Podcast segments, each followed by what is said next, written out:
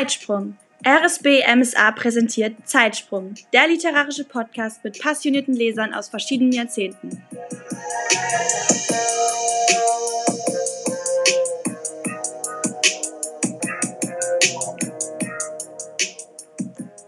Willkommen zu unserer Sendung Zeitsprung. Jede Woche laden wir drei passionierte Leser aus verschiedenen Jahrzehnten ein, um ein Werk zu besprechen. Heute behandeln wir den Roman Der Fänger im Roggen von Salinger.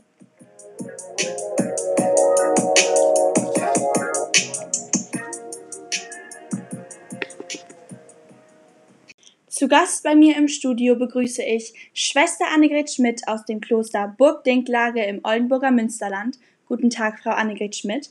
Professor Dr. Friedrich Faber, Professor für Literaturwissenschaften an der Friedrich-Schiller-Universität Jena. Guten Tag, Herr Professor. Und Tarek Tim, 16 Jahre jung, Schüler der 11. Klasse der Irene-Sendler-Schule in Hamburg. Der Fänger im Roggen im Originaltitel The Catcher in the Rye ist ein Roman des amerikanischen Schriftstellers J.D. Salinger von 1951, der den Status eines modernen Klassikers hat und einen Platz im Pantheon der Weltliteratur. Der Protagonist, der 16-jährige Holden Caulfield, erzählt rückblickend von drei besonderen Tagen seines Lebens. Zur Zeit seiner Aufzeichnungen befindet er sich offensichtlich zur Erholung und psychiatrischen Behandlung in einem Sanatorium. Die Erzählung handelt davon, wie er nach einem Schulverweis aufgrund von schlechten Leistungen aus dem Internat wegläuft und sich drei Tage lang durch New York schlägt. Ich frage erst einmal ganz allgemein. Wie stehen Sie zu dem Roman? Dr. Professor Friedrich Faber. Beginnen wir mit Ihnen. Gefällt er Ihnen persönlich? Zunächst einmal müssen wir festhalten, dass dieses Buch als eines der bedeutendsten Vorläufer der amerikanischen Young Adult Fiction gilt. Dieser Roman machte seinen Autor J.D. Salinger weltberühmt auch wenn es sein einziger veröffentlichter Roman blieb. Um Ihre Frage kurz zu beantworten, ich bin begeistert von diesem Meisterwerk. Ich würde mal sagen, das ist ein ziemlich geiles Buch. Das ist mal sowas von zeitlos. Keine Ahnung, das sollte echt jeder lesen. Wenn Challenger nicht selbst verboten hätte, es zu verfilmen, könnte man so einen geilen Film daraus machen. Entschuldigen Sie, wenn ich Sie an dieser Stelle schon unterbreche, junger Mann, aber ich muss mich da doch direkt energisch einschalten. Wir sprechen hier über etwas, das man gar nicht Buch nennen darf, geschweige denn Roman. So etwas sollte verboten werden. Das ist keine Literatur. Diese Sprache entzieht sich jeglicher ästhetischer Form. Ich habe es ausgiebig studiert. In der Originalausgabe habe ich 255 Mal ein und denselben Ausdruck, Kraftausdruck gezählt, den ich hier natürlich nicht aussprechen möchte und dreimal ein ordinäres Schimpfwort, das in der Literatur wirklich nichts zu suchen hat. Nee, für für'n Arsch. Also Respekt für deine Meinung, ne? Also nicht falsch verstehen. Aber ich sag ja, das ist echt so ein Zeitding. Wenn du dir mal heute die Musik anhörst, ne? Also, dann siehst du, dass das Buch totally easy ist. Das ist geil geschrieben. Und vom wegen hier Kraftausdrücke oder Schimpfwörter oder wie auch immer du das nennst, ne? Das ist echt cringe. Du sprichst ja hier von 255 Mal. God damn. Was echt null Problem ist. Und dreimal fuck you. Was heute so viel heißt wie verdammt nochmal. Oder so. Naja, okay, das ist für dich vielleicht noch schlimmer. Aber sorry, nee. Nee. Aber jetzt mal im Ernst. Ich glaube, vor ein paar Jahrzehnten war das Ding bei euch vielleicht noch extrem. Aber heute heute ist das echt gehobene Sprache. Ja, wir merken schon. Dieser Roman hat es in sich. So umstritten er schon in unserer kleinen Zeitsprungrunde ist, so war er es seit seiner Veröffentlichung in der Literaturkritik. Einerseits wurde er an zahlreichen englischsprachigen Colleges und Universitäten als Pflicht- oder Ergänzungslektüre in den Literaturkanon aufgenommen. Hermann Hesse und Heinrich Böll, von dem auch die erste Überarbeitung der deutschen Übersetzung stammt, waren begeistert von Salingers Roman. Andererseits sorgte die offene Sprache und freimütige Gesellschaftskritik des Protagonisten für viele Skandale. In einigen angelsächsischen Ländern wurde der Roman sogar zunächst verboten. Nach Aufhebung des Verbots galt er lange Zeit noch zumindest als anrüchig, was dem Erfolg sicherlich auf die Sprünge half. Er wurde in rund 20 Sprachen übersetzt, weltweit wurden mehr als 60 Millionen Exemplare verkauft. Und noch heutzutage, Jahrzehnte nach seinem ersten Erscheinen, wird das Buch jährlich ca. 250.000 Mal verkauft.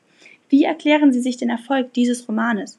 Zunächst einmal müssen wir ja festhalten, dass hier sehr zentrale, problematische Themen geballt und schonungslos angesprochen werden.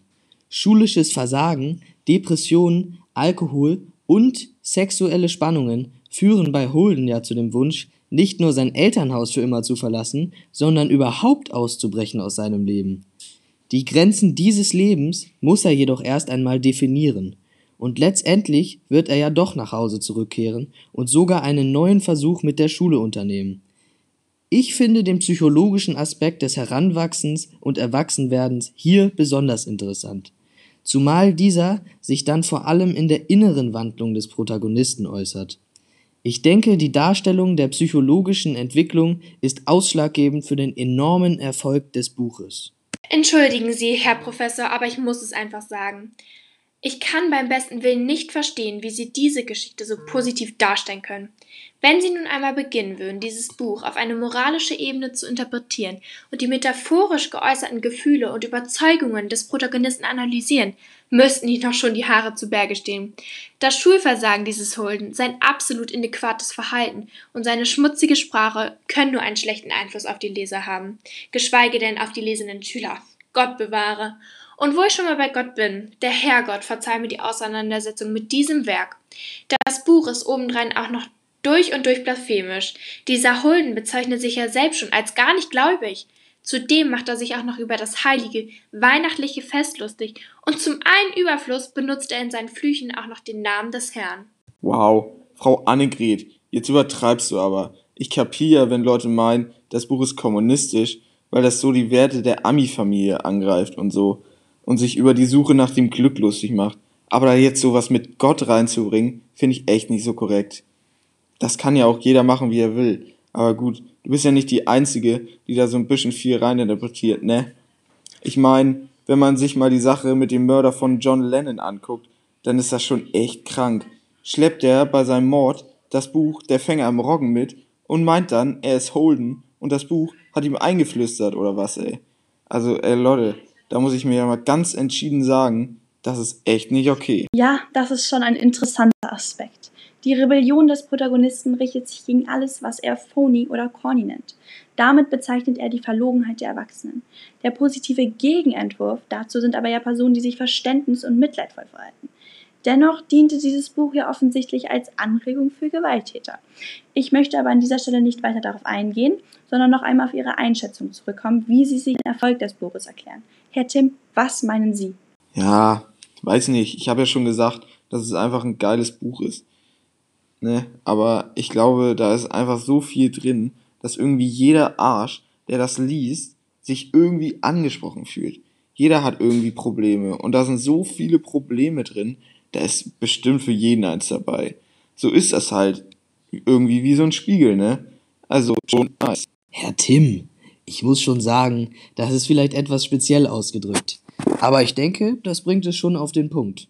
Der Roman hatte so einen Erfolg, vor allem bei seinen jugendlichen Lesern, da sie sich mit dem jungen Hauptcharakter leicht identifizieren konnten und können. Und für viele Erwachsene gibt es spannende Einblicke in die junge Seele eines Jugendlichen. Mir fehlen einfach die Worte, solange es Menschen gibt, die so reden wie Sie, lieber Herr Professor Dr. Friedrich Faber, nehmen Sie mir das bitte nicht übel, solange werden wir nicht von den Sünden befreit werden. Hey, Frau Annegret, jetzt mach dich mal locker und sei doch nicht immer so negativ. Wie immer könnten wir noch Stunden weiter diskutieren über unseren Roman, aber an dieser Stelle müssen wir einen Punkt setzen. Ich hoffe, dass wir Ihr Interesse geweckt haben und Sie den Roman Der Fänger im Roggen selbst lesen werden. Ich sage an dieser Stelle, liebe Gäste, vielen Dank für das Gespräch. Liebe Hörer, vielen Dank für Ihre Aufmerksamkeit. Nächste Woche hören wir uns wieder. Dann mit dem Roman Handschrift von Saragossa. Tschüss und auf Wiedersehen.